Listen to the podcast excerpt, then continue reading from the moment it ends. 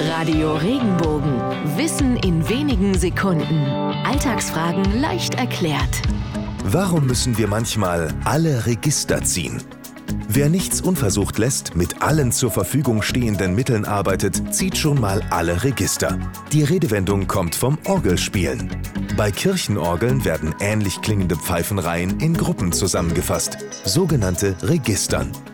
Diese müssen vor dem Spiel gezogen werden. Je mehr Register gezogen werden, umso voluminöser klingt es am Ende. Ein Orgelspieler, der alle Register zieht, schöpft also alles aus, was seine Orgel an Tönen zu bieten hat. Wenn dir der Podcast gefallen hat, bewerte ihn bitte auf iTunes und schreib vielleicht einen Kommentar. Das hilft uns sichtbarer zu sein und den Podcast bekannter zu machen. Dankeschön.